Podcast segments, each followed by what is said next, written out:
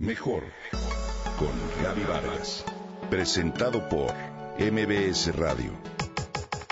Comunicación, imagen, familia, mente, cuerpo, espíritu.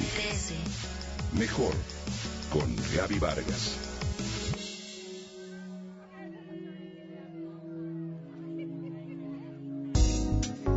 Cambia tu mente, cambia el mundo.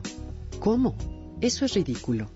Seguramente habríamos exclamado al escuchar una propuesta como esa para tener una mejor sociedad. Hace apenas unos años la idea hubiera sido descartada de inmediato. Sin embargo, no es coincidencia que en solo una semana la oyera en boca de tres diferentes expertos en el tema.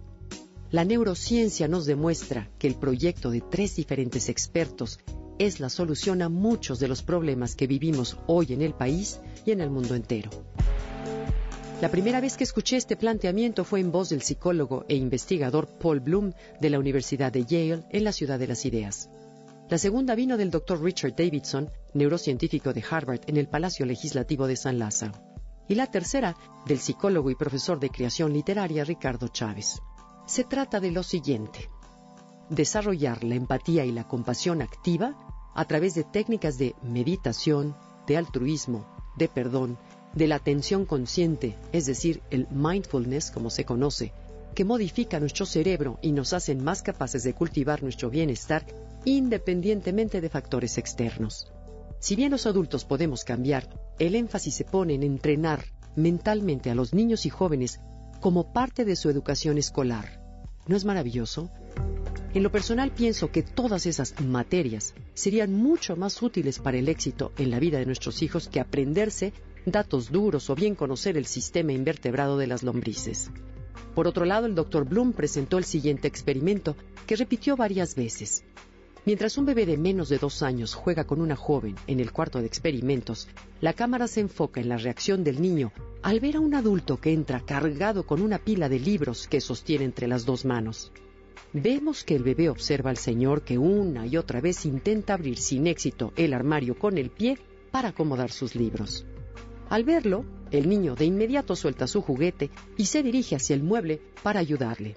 Cabe aclarar que las jaladeras estaban al alcance del bebé y que el señor que hizo esta prueba es Paul Bloom, autor del libro Just Babies, The Origins of Good and Evil. Solo bebés, los orígenes del mal y el bien. Por su parte, el profesor Chávez propone darle más importancia a la literatura como una herramienta para desarrollar la empatía en los niños. Esto mediante la lectura de cuentos e historias que los hagan salirse de sí mismos y meterse en los personajes para así entender al otro y al mundo de otra manera. Los seres humanos venimos a este planeta con una tendencia natural altruista, afirma Davidson. Si a un niño le das a escoger entre el bien y el mal, escogerá el bien. Además, siempre que surge la empatía, la violencia disminuye. Si los adultos apoyamos esta iniciativa y cultivamos en ellos esas semillas, en un futuro la sociedad cosechará los resultados. A este tipo de enseñanza se le llama aprendizaje socioemocional. Partamos de que el deseo más elemental del ser humano es sentirse validado, amado y reconocido. Mediante el desarrollo de dichas habilidades y emociones positivas, la agresividad provocada por frustración y el bullying disminuirían. Igualmente lo haría el índice de adicciones entre jóvenes, causadas por no sentirse vistos, comprendidos o por callar un dolor.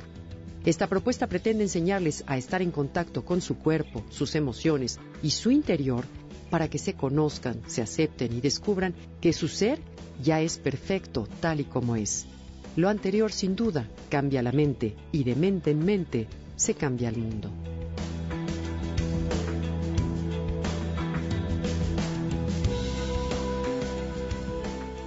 Comenta y comparte a través de Twitter. Gaby-Vargas. Mejor con Gaby Vargas. Presentado por MBS Radio.